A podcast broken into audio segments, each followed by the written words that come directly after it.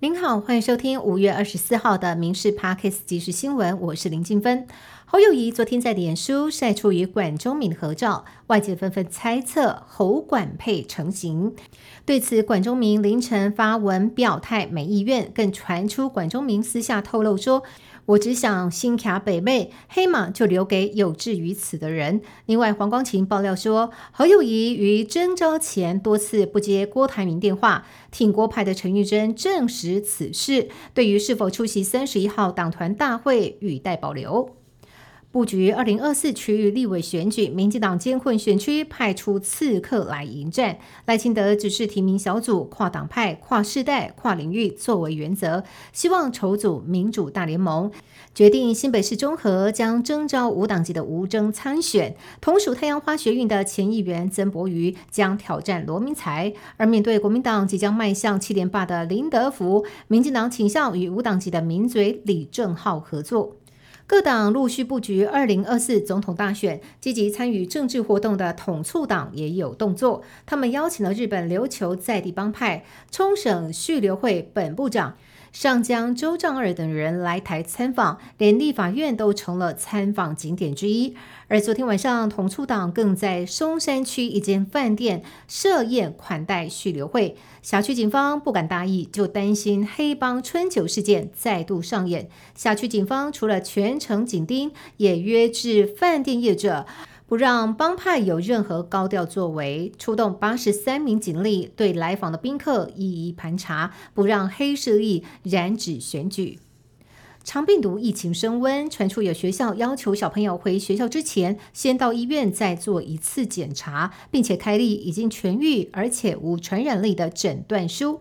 对此，核心小儿专科陈应庄医师表示，按照长病毒的病程，隔离一周之后，传染力只有下降而已，而且呢，需要做其他的检查才能够写上无传染力。表示，如果是希望孩子来医院确认健康状况是否合适上学，没问题，题诊断书就不必了。台中市议会通过《食品安全卫生管理自治条例》，禁止贩售受核能辐射污染日本核灾五线的食品，被行政院以自治条例抵触宪法宣告无效。